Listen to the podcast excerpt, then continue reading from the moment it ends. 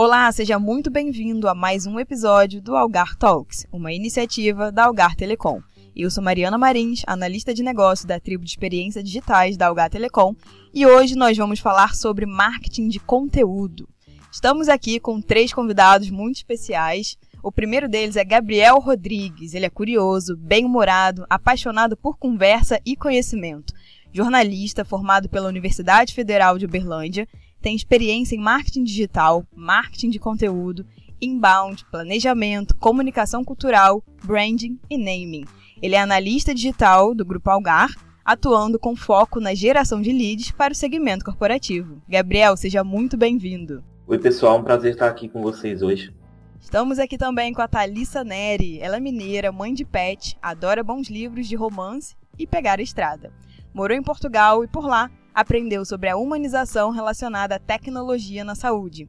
E assim, trabalhou alguns anos como empreendedora na área, exaltando negócios e pessoas através do olhar sensível. Ela é graduada em Saúde Coletiva pela Universidade Federal de Berlândia, certificada como Scrum Master, fiel aprendiz e atuante em métodos ágeis e inovação. Hoje, atua como analista de negócio na Algar e apoia seu time na ascensão constante de produtos TIC no meio digital. Thalissa, muito obrigada por ter aceitado o nosso convite. Olá, pessoal. Muito obrigada. É um prazer. Estamos aqui também com Bianca Lima, publicitária pela Exanc de Uberlândia, sommelier de sorvete, amante de cachorros, viagens e de uma boa comida. É apaixonada por conteúdo, marketing e pelo propósito de tornar as empresas mais humanas digitalmente junto com seu squad, é responsável pela geração de demanda dos produtos TIC nos meios digitais. Bianca, muito obrigada por ter aceitado o nosso convite. Eu agradeço, Mari. É um prazer estar aqui com vocês e compartilhar um pouquinho dos meus aprendizados. Bianca, já né, que estamos aqui com você, que foi apresentado agora por último, você pode explicar um pouquinho para a gente o que é marketing de conteúdo? Claro, bom, vamos lá. É, marketing de conteúdo, na verdade, é uma arte de atrair novas pessoas por meio de conteúdo mesmo, né? Como é que a gente fazia no meio convencional? Publicidade tradicional era de interrupção, então a gente precisava fazer uma propaganda num jornal, numa revista, na televisão, outdoor, então interrompia algo que o usuário ia fazer. Você estava ali assistindo tranquilamente seu futebol, sua novela, seu jornal, e pum, aparecia uma propaganda de um carro, né, de uma bebida. Então a gente parava ali uma ação de uma pessoa e mostrava uma propaganda. Já no marketing de conteúdo é o inverso, a gente começa a atrair pessoas por meio de conteúdo. Então eu não falo especificamente do meu produto, da minha empresa, do meu serviço. Eu falo de algo que é relevante para essa pessoa e aí sim ela é atraída pelo meu conteúdo e começa a me seguir, a gostar dos meus conteúdos e por fim se convence a comprar de mim, porque eu, eu produzo tanto conteúdo relevante para ela que eu acabo me tornando uma autoridade nesse assunto. Então é de fato uma arte, né, de atrair pessoas por meio de conteúdo muito relevante. Então é mais fácil a gente criar um conteúdo para a pessoa vir até nós como empresa do que ir atrás dela? Ou, assim, são estratégias diferentes que acabam se complementando? São complementares, né? Não é porque a gente faz conteúdo que a gente tem que deixar de fazer um marketing convencional. Na verdade, as duas funcionam com objetivos diferentes e, na verdade, o conteúdo parece fácil de fazer, mas quando você começa, você percebe que tem uma parte de planejamento, de estratégia, de execução, que toma, sim, um pouco de tempo. Mas é o método hoje mais barato, digamos assim, para você conquistar um novo cliente, né? Vai reduzir reduzir muito o seu custo de aquisição de novos clientes usando o conteúdo. E mesmo com o marketing de conteúdo, a gente também escuta bastante falar sobre inbound, né? Qual que é a diferença entre inbound e marketing de conteúdo? Elas são a mesma coisa ou são conceitos diferentes? Mariana, então, realmente, é, marketing de conteúdo e inbound são próximos, né? São, é, são termos correlatos. A gente sempre trabalha é, com um em relação ao outro, né? É, é bom a gente pensar, como, até como a Bianca falou, né? Quando a gente trabalha com marketing de conteúdo, é muito essa ideia é, de ter a informação como como principal chamariz né, para o nosso cliente, para o nosso público, o usuário. Né? É, a ideia é que o marketing de conteúdo funcione mais como uma ferramenta do inbound. Inbound a gente tem uma estratégia macro, né, um planejamento é, mais abrangente e que nos pontos de contato com o cliente a gente utiliza o marketing de conteúdo, né, para a gente conseguir reforçar e criar valor a, a, através de informação é, mais aprofundada né, e, e, e mais é, útil para o usuário. Acho que é legal complementar, né, que também, assim, o marketing de conteúdo realmente atrair esse usuário. O inbound, a gente usa alguns artifícios para, de fato, levar ele para uma jornada que faça sentido para que ele compre de mim. Então, no inbound, eu tenho, sim, uma visão de funil de vendas, o que é topo do funil, o que é meio, o que é fundo, qual conteúdo eu produzo em qual canal para atrair mais gente para essas etapas do funil, como eu automatizo depois essa entrega de conteúdo, ou faço um lead scoring, ou seja, começo a pontuar essa pessoa que está muito engajada comigo. Então, a gente começa a falar de etapas mais avançadas e estratégicas para conseguir mensurar quem está avançando no seu funil e fazer essa pessoa comprar mas são completamente complementares, uma não existe sem a outra. Isso, e eu acho importante é, a gente pensar, né, o, como a Bianca falou, no funil é, do inbound, que cada pessoa está num momento diferente é, do processo de compra ou no processo de conhecimento, né? É, então, a gente tem que pensar é, em comunicar com, com esses leads, com, com esses clientes em diferentes etapas. Então, assim, a gente, a gente tem um funil básico, né, que vamos, vamos dizer que é o modelo ideal que a gente espera é, que um usuário vá percorrer, né? mas ele pode entrar em diferentes momentos, em diferentes pontos de interação com o conteúdo que a gente produz. É, então, inicialmente a gente tem é, os visitantes, né, que são as pessoas que ainda estão aprendendo, descobrindo um pouco mais sobre as informações e os conteúdos que você oferece, né? É, e, e, aí é, esse é o, o, topo de funil que a gente fala, né? Essa etapa inicial é, do contato do nosso público com o conteúdo. E aí, a partir de algum gancho, alguma isca, né? Algum, algum conteúdo que é um pouquinho mais profundo, a gente é, faz uma troca né, com esse cliente. A gente é, por exemplo, pode oferecer um, um e-book é, ou um outro material é, mais robusto, né, em troca de alguma informação desse cliente. Pode ser é, o telefone o e-mail dele, né, é, como uma forma inicial da gente começar a direcionar mais esse conteúdo. E aí, a partir de, do momento que ele, que ele, se torna lead, né, deixa de ser visitante, se torna lead, passando alguma informação para você, é, você consegue é, direcionar ele pelo funil de, de conteúdo, né? É, até levar ele é, a entender melhor a solução que você está oferecendo, seja um produto, seja um serviço, é, e realizar uma, uma venda né, a partir disso. Então, assim, o objetivo principal do, do, do conteúdo é, nesse processo é informar o cliente, né? Só que o inbound é realmente que ele trace esse, é, todo esse percurso para que você consiga vender, que é o objetivo principal do seu negócio, né? E a gente pensando numa empresa, né? Uma pequena microempresa, é, normalmente quando ela está começando, ela passa por uma fase, né, ali no estágio inicial, depois ela vai alcançando outras fases de amadurecimento do seu negócio, né? E dentro dessa perspectiva de amadurecimento, diferentes estágios do negócio, a gente tem diferentes tipos de conteúdo para produzir para cada um deles, ou independente da fase do estágio de amadurecimento que a empresa está, ela vai sempre produzir os mesmos tipos de conteúdo.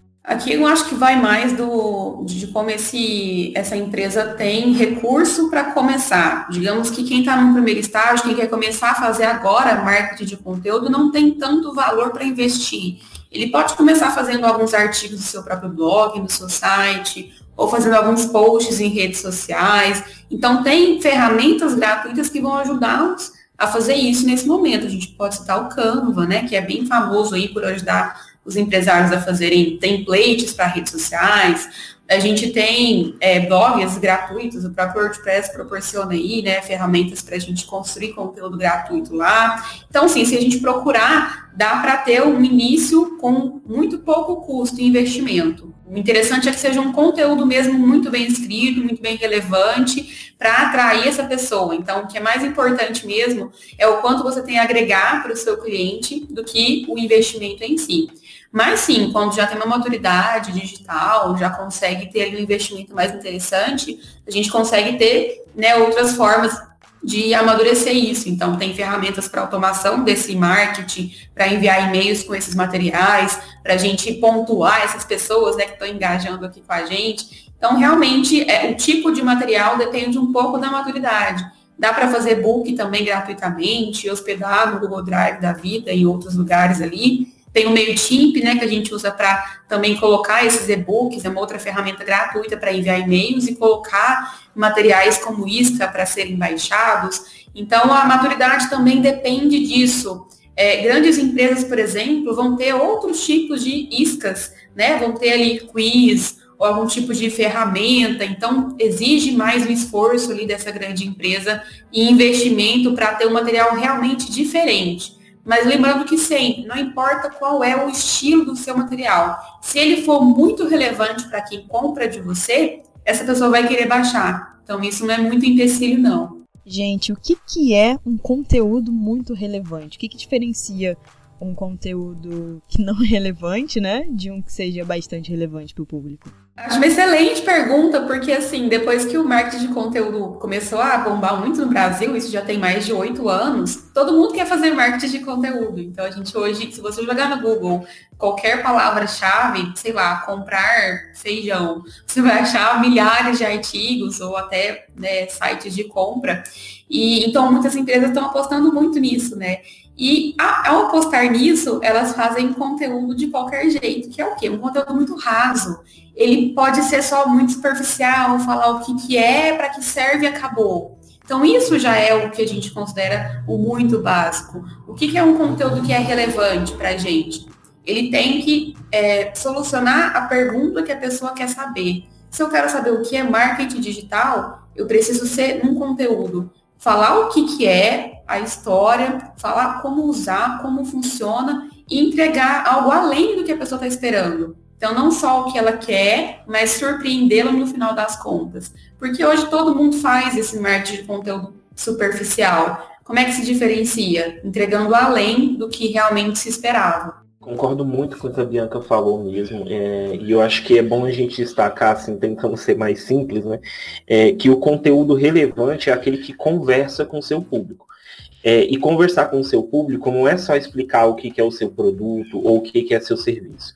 É, é, entender quais são os desafios das pessoas que você atende no dia a dia e, e responder a eles e, e, mostrar você como uma autoridade nesses assuntos em todos os pontos. Né? Então, é, por exemplo, se você trabalha com saúde, é, é, odontologia, por exemplo, você não precisa falar, por exemplo, só de cuidados com os dentes, ou explicar o que, que é um aparelho, ou falar é, o que, que é cárie, entendeu? Você pode falar sobre saúde, bem-estar, sobre alimentação, sobre muitos outros aspectos é, que, que estão relacionados à sua área de atuação, é, mas que enriquecem é, a forma como você conversa com o seu público, né? Então ele vai ver você como uma autoridade é, em todo esse campo campo de saúde, de cuidado, de, de, é, de autocuidado, né? Então, é, a ideia é que você converse com o seu público e não só ofereça o seu serviço é, com mais informação, com mais detalhes, vamos dizer assim, né?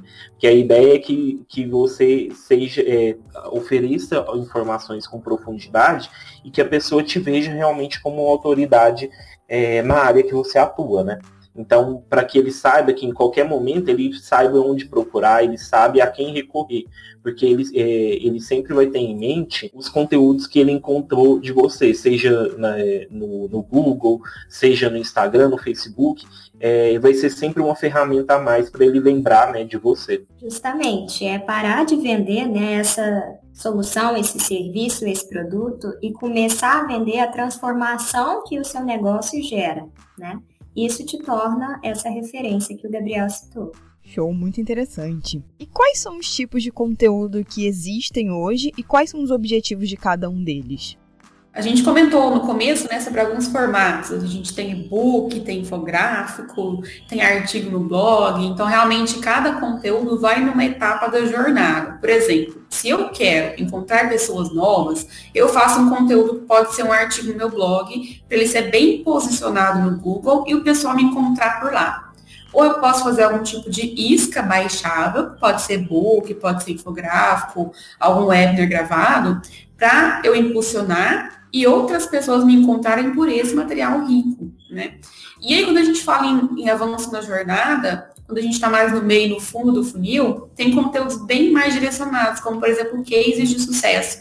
Esse tipo de conteúdo a gente faz muito mais para o fundo do funil, para convencer alguém que a minha empresa realmente é a melhor nesse segmento para resolver esse problema. Então, cada etapa realmente vai ter um tipo de conteúdo, mas pode-se pode-se navegar né, entre todos eles também. Não é uma regra que tem que estar ali cravada em pedra, tem que ser seguida. Você pode mesclar isso em outras etapas da jornada também. A Bianca pontuou realmente é, esses materiais que a gente chama de material rico, né? Aqui do, do lado de, de produção mesmo. E a gente tem esses, é, esses modelos que são um pouco mais tradicionais, né? É, e-book, infográfico, web, né? Que também são ferramentas bacanas de a gente trabalhar. É, mas é bom a gente também tentar explorar outros formatos, né? A gente pode pensar tipo, em calculadora é, online, é, modelo de planilha, modelo de documento, por exemplo, né? Vamos supor que você é, é um advogado, né? Você pode oferecer um, um, modelo simples de contrato, algumas informações assim, né? Que ajudam você é, a, a, a, ter essa troca, né? Você oferece esse material como isca em troca de algumas informações do lead. Mas, mas a ideia é essa mesmo, né? Que a gente tem, que a gente consiga explorar diferentes vertentes, formatos. O próprio podcast, né? Que a gente está aqui participando hoje é um formato também de, de, de marketing de conteúdo, né?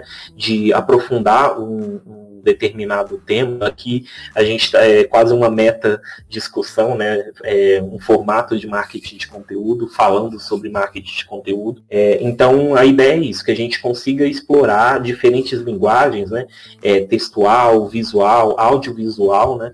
Para que a gente é, consiga é, passar o conteúdo que a gente quer passar, né? que a gente mostre, mostre a profundidade de informações que a gente consegue é, oferecer para o nosso público. Eu vou até me intrometer um pouquinho e puxar aqui um pouquinho sobre SEO, né, que tem bastante coisa que a gente às vezes produz, publica, tipo, principalmente em blog, que não é pensado diretamente no usuário, né, em quem está lendo. E aí tem bastante gente que fica naquela dúvida, ah, como é que eu vou produzir um blog post que vai posicionar bem, que vai ranquear bem no Google, por exemplo. E aí tem essa discussão, né, se vai usar todas as otimizações, as regrinhas que a gente consegue achar aí na internet, né, sobre SEO, ou se a gente escreve de qualquer forma um conteúdo. E basicamente a gente tem que usar os dois, né, hoje em dia, porque o Google ele penaliza bastante pensando na experiência que o usuário tem. Né? Então, quando você escreve um conteúdo pensando no usuário, né, mostrando para ele o que, que tem em cada tópico, dividir o texto em títulos, colocar aquelas palavras-chave né, do seu texto no decorrer do texto. Tem vários né, é, tópicos de boas práticas no SEO, mas assim, quando você tem que optar por escrever um bom texto e utilizar todas, 100% as regras de otimização do SEO, foque sempre, né, em pensar no usuário, porque o Google vai acabar ficando muito mais feliz que você escrever um texto muito ruim e não pensar no usuário, né, botando lá um monte de regrinha, mas o texto ser raso, que nem a Bianca tinha comentado, né, e não entregar realmente algum tipo de valor ali para o usuário. E aí pensando nisso, né, de uma pessoa que está começando a empreender, por exemplo, ou que já empreende, mas ainda não utiliza meios digitais, né, para distribuir o conteúdo, é, em que ponto que essa pessoa, né, que esse empreendedor deve começar a pensar em contratar um parceiro para sua produção de conteúdo?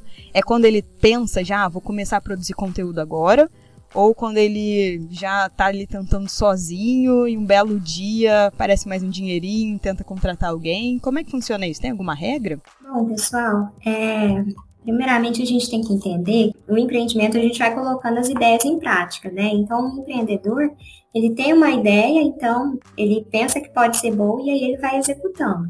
Às vezes ele traça planos de ação, outras vezes não, isso depende muito também da questão econômica que está envolvida. Mas ele sempre aceita correr esses riscos, né, para implementar suas ideias. Então, é, acredito eu que nós temos dois pontos aí em questão para para começar essa questão de quando contratar um parceiro. E, e, esses pontos eles são, né, a visão estratégica do negócio, né, quando que o dono do negócio ele percebe que as demandas de mercado, é, o, que o seu produto, que é a sua solução, ela não está atendendo mais as demandas de mercado. Né? Como que a gente entende o perfil do cliente, quando ele quer saber o posicionamento da empresa, é, quando ele começa a avaliar essas vantagens e esses riscos que ele está correndo. Então, isso já é um ponto muito trivial para ele pensar em um apoio, né? E, e além disso, a capacitação, né? A gente pensa que quando a gente abre um negócio, né, a gente tem que ter essa visão de administração e gestão desse negócio. Tem que ser defendido, tem que ter essa mentalidade de aperfeiçoamento de competências. E acredito que quando a gente começa a não contemplar isso dentro do negócio, já é uma abertura para a gente pedir um socorro, pedir um apoio é, para essa, essa empresa. Perfeito, Thalissa. E por mais que a gente conte com um parceiro, né, sempre para fazer algum conteúdo, para apoiar na estratégia, quem hoje tem que drivar, vamos colocar assim, né, a comunicação com o cliente é sempre a empresa, né? É sempre você. Porque por mais que você vai ter um parceiro, uma agência, ele nunca vai conhecer o seu mercado, o seu público e as dores dele como você conhece. Você que lida ali no dia a dia, que vende, que vai para a rua, né? Então, assim, tenha um parceiro, mas seja muito colado com o seu parceiro, para que vocês tenham o mesmo objetivo, tenham a mesma linguagem, para que ele consiga pegar de você é, o que, que é realmente interessante para aquele público.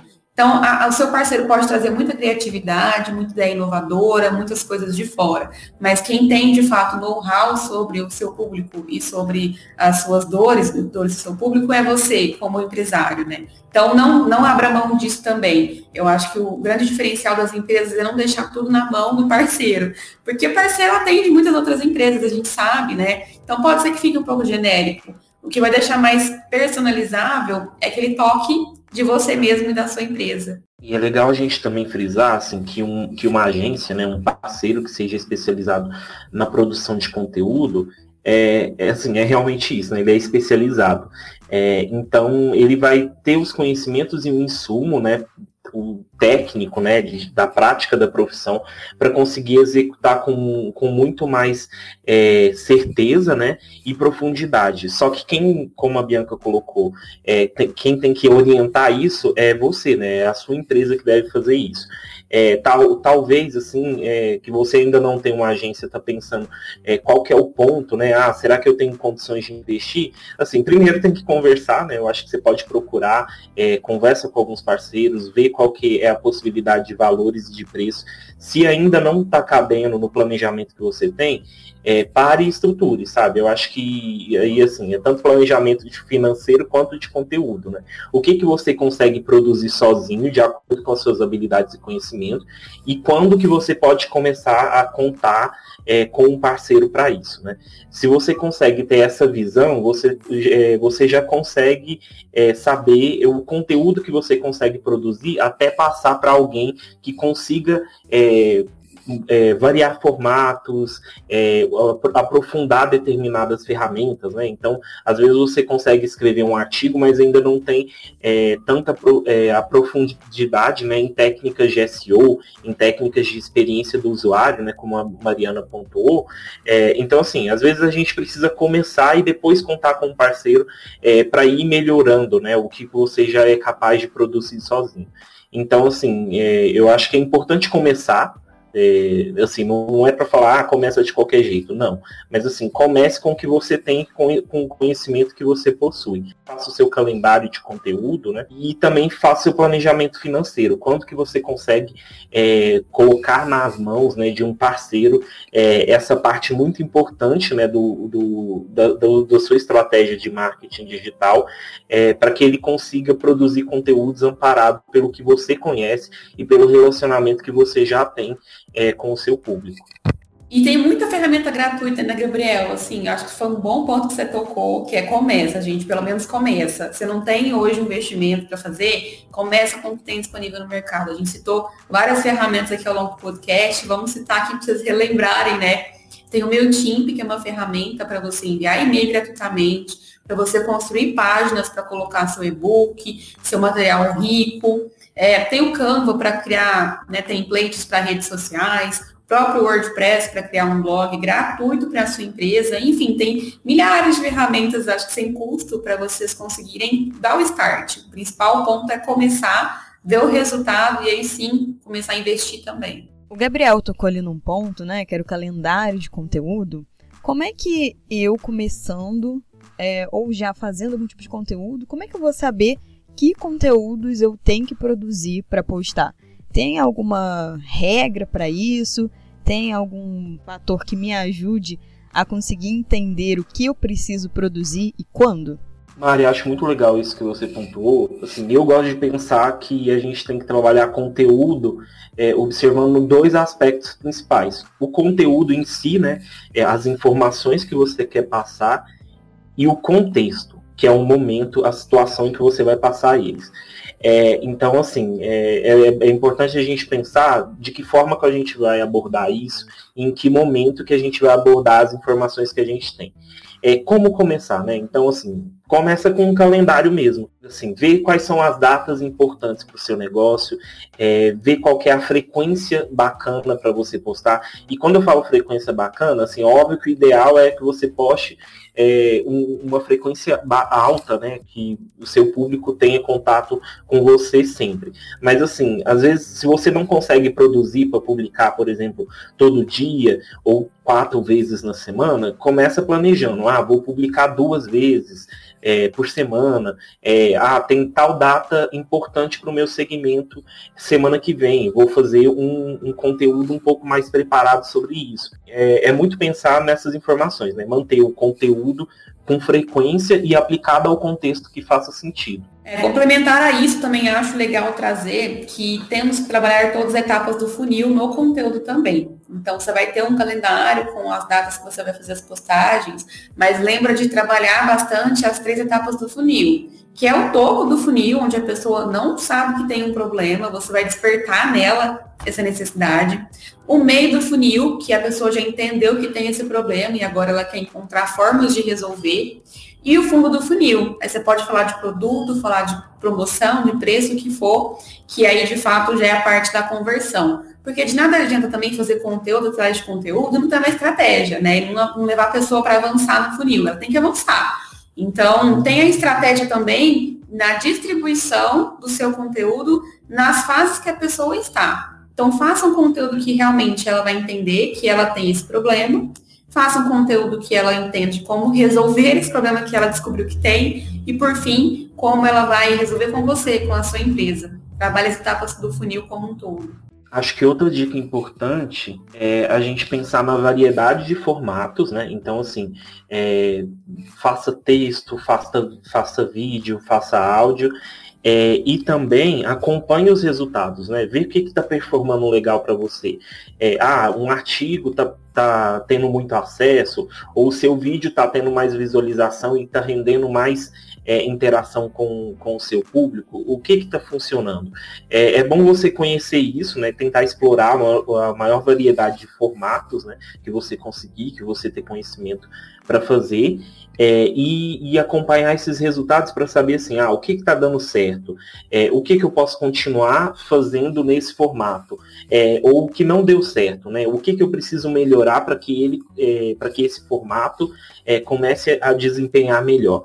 Isso tudo é importante, né, para que você consiga é, manter, né, vários pontos de contato com o seu público. E é necessário a gente pensar em conteúdos para todos os tipos de canais que a gente tem, né? Seja de redes sociais, seja um YouTube, seja um blog, ou eu posso identificar qual o melhor canal para cada tipo de nicho. E se eu puder fazer isso, como é que eu faço isso? Como é que eu identifico? Ah, para o meu nicho é melhor esse canal e esse, então vou começar por eles. Ou não existe isso também? eu preciso realmente fazer conteúdo para todos eles? Existe, é muito sobre estudar o comportamento da pessoa, né? Você deve ter hoje na sua empresa algo de persona, de público-alvo, quem compra de você. Ah, eu tenho, eu vendo um sistema de gestão. Então pode ser que os meus clientes estão no LinkedIn, são pessoas que são CEOs, executivos. Então entenda profundamente quem é o público que compra de você para entender os canais que ele consome. Então, se ele consome tal canal, você vai começar a focar nesse canal. Por exemplo, ah, eu vendo brigadeiro, vou entrar para o Clubhouse? Não, não faz sentido. Né? O seu público talvez não está lá. Vou falar aqui um talvez porque vai que tá, né? Hoje em dia a gente tem que estudar melhor para entender onde é que os públicos estão. Mas entendendo realmente quem é o seu público e qual canal ele mais usa, você vai conseguir ter esse direcionamento mais claro. E óbvio que comece com um canal faça o melhor para ter esse canal muito bem evoluído e aí sim parta para outro canal. Porque fazer meia boca diversos canais não dá resultado. Melhor você ter um único canal que funciona super bem e depois partir para outros, né? É bem como a Bianca falou mesmo. Eu acho que a gente tem que pensar o canal, né, a rede social, é, para a gente ver se, se assim, o nosso público está lá, se a gente vai conseguir conversar com ele lá. Por exemplo, o LinkedIn né, é uma rede social é, com um perfil mais profissional, mas não significa, não significa que assim as pessoas né, não, tem, não possam ter outros interesses é, a partir de lá. Mas é bom a gente pensar se esse se, assim, conteúdo que você está produzindo lá também está alinhado com, com esse cenário né, da rede social. O Pinterest, por exemplo, é um, uma rede social muito voltada para foto, para design. É, então, assim, o seu conteúdo faz sentido lá? Você vai conseguir conversar com o seu público lá? Então, assim, às vezes você acha que conversa. Se você achar que sim, pode testar, entendeu? Você pode testar o canal é, não está funcionando, você pode diminuir a frequência, testar outra possibilidade, explorar outros formatos de imagem lá. Assim, eu, eu sou a favor de sempre, de sempre poder explorar o, o maior número de canais possíveis, né? Obviamente, como a Bianca falou, é, mantendo a qualidade e a coerência né, com o conteúdo que você produz lá. É, Twitter, por exemplo, é uma rede social mais dinâmica, né? Que, que é muito voltada para notícia, é, com informações mais rápidas, com um tom mais humorístico. Então é bom a gente pensar assim, o seu conteúdo faz sentido aí? Você tem um fluxo de informações que você consiga relacionar com com o público dessa rede social. E assim, isso, isso é uma coisa que você precisa sempre ter em mente na hora de escolher o canal, né? E também é, na manter a sua frequência de conteúdo para comunicar com o seu público naquele canal, naquela ferramenta. É, o tom de voz da marca também conta bastante nisso. O Gabriel tocou nesse ponto, achei legal a gente também dar uma ênfase, né? Não só o que o seu cliente espera, onde ele está no canal, mas qual é a personalidade da sua marca. Porque as marcas são como pessoas, né? As marcas também têm personalidade, tom de voz, se relacionam, é, geram confiança ou não. Então a sua marca tem uma personalidade de estar no TikTok ou não tem? Também é muito sobre isso. A gente já, já vimos alguns casos de marcas, né? Que talvez assim, a gente pensa, nossa, mas que marca tão careta para estar tá aqui fazendo isso dessa forma. Isso acontece porque não é a personalidade da marca, de fato, né? Então também tem esse casamento entre onde seu público está e qual que é a personalidade da sua marca. Ótimo. E pra gente fechar, pegando aí carona no que vocês falaram, criação de conteúdo ela também acaba ajudando o branding? Ela é uma parte do branding ou não? Ou não tem nada a ver? Sem dúvida, é uma boa parte do branding, né? Porque, como eu comentei, como você se comunica, né, também posiciona uma marca. Acho que é legal falar o que é branding. Brand é gerenciar uma marca. Brand não é identidade visual, não é o seu, seu, logotipo, as cores. O branding é como você se relaciona com as, as pessoas que compram de você e o que, que elas falam de você quando você não está. Então, toda a parte de relacionamento, de suporte, é branding. As marcas que se preocupam em produzir conteúdo de fato relevante para o seu público têm ali um nível de consciência diferente na hora de vender. Então, elas também se posicionam um patamar acima quando a gente fala de branding, porque ela tem essa preocupação em desenvolver mercado. Então, realmente agrega valor ao branding da marca também, e não só né, valor é, em questão de equity, mas também financeiro, né? A gente consegue vender e, de fato, coletar resultados com o marketing de conteúdo. É, é importante a gente pensar também que assim, o, conte o conteúdo né, uma ferramenta, é, assim, também pode ser uma estratégia, mas aqui a gente pode entender ele como uma ferramenta que a gente pode utilizar em inbound, em branding, é, para reforçar determinados aspectos. Né? Então, é, como a Bianca muito bem pontuou, né, brand é muito mais esse aspecto de gerenciar a marca, né? os aspectos é, que as pessoas veem sobre a sua marca e também o que, que você tem controle né, para poder direcionar o seu público para que ele veja a sua marca como você quer. Né? Óbvio que nem sempre, nem sempre isso vai acontecer, é, nem sempre você vai ter esse controle explícito, né? mas com as suas ações, com o conteúdo, você consegue é, informar o seu público, né, dar re, é, relevância para o que você produz, direcionando para a forma como, como, como, você quer ser percebido. Né? Nossa, muito bacana, foi um papo muito legal. Acho que quem estiver escutando, né, vai conseguir agregar bastante coisa aí na sua vivência de empreendedorismo ou não, ou trabalhando em algum lugar mesmo, né, com marketing de conteúdo. Quero agradecer muito vocês por terem topado vir aqui. É, apesar né, de ser um papo com tempo limitado, que a gente poderia ficar aqui muito tempo conversando, muito obrigada por vocês terem tirado esse espacinho do dia de vocês para estar aqui com a gente hoje. Ah, foi um grande prazer, Mari. Eu quero finalizar com uma frase também para o pessoal, uma frase de impacto, né? Tem que ter no podcast. É que marketing de conteúdo é o único tipo de propaganda que você faz o tempo todo e o seu cliente quer consumir cada vez mais. Então, gente, use e abuse disso. É, é uma propaganda que a gente chama de indireta, mas que funciona super bem. Construa sua autoridade, né? Construa lá o seu relacionamento com o seu público e você vai conseguir coletar muitos resultados no futuro. Foi um grande prazer, pessoal, estar aqui com vocês. Realmente, adorei muito o papo aqui com vocês hoje, pessoal. É, acho que eu gostaria até de continuar esse papo mais para frente aí. Depois a gente pode aprofundar em alguns outros temas, em outros episódios né, do podcast. Mas como a Bianca falou, né, eu acho que é isso mesmo. O marketing de conteúdo é uma ferramenta muito bacana para a gente utilizar. E assim, indo nessa linha de frase de impacto, né? É, eu acho que a gente pode pensar que como uh, aqui a gente também trabalha com metodologia ágil, né? A ideia de errar rápido e corrigir rápido, né? Então, assim, não tenha medo de errar, mas assim, seja ágil para melhorar e mostrar, né? E corrigir os seus processos e corrigir o seu conteúdo para que ele seja realmente é, o melhor ponto de contato com o seu público, né? Para que você seja é, alguém relevante é, para o seu cliente. Muito obrigada, pessoal, pelo espaço. É, é, foi muito especial estar aqui com vocês e hoje eu aprendi muito com os meus colegas aqui. Muito obrigada.